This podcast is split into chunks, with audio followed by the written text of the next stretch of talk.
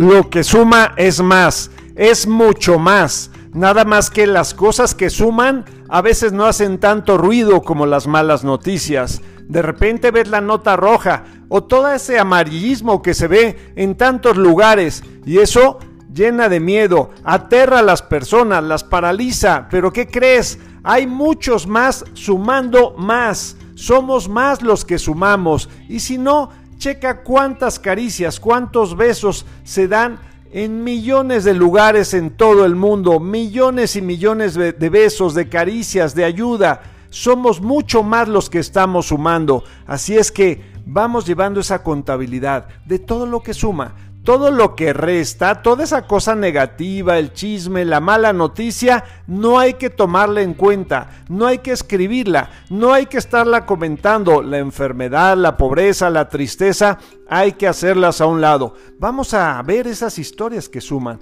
esas historias aspiracionales. Todos los que están haciendo, a veces en el anonimato, cosas formidables, grandiosas, están sirviendo, a veces con algo muy sencillo, con algo básico en el día a día, pero a veces con historias enormes grandiosas, esas personas que siembran el árbol sin pensar que nunca, nunca se cobijarán de su sombra, por el gusto, por la aportación, por el servicio, porque ahí encuentran la felicidad.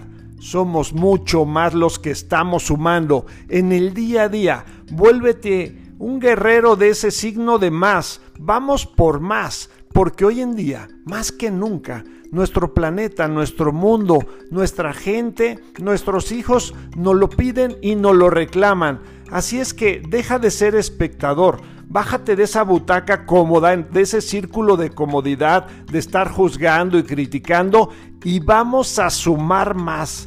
Sé ese protagonista y escribe la historia que todos queremos y nuestras nuevas generaciones nos reclaman. Soy tu amigo Ricardo de Antuñano y este es el mensaje para hoy. Un abrazo, bendiciones.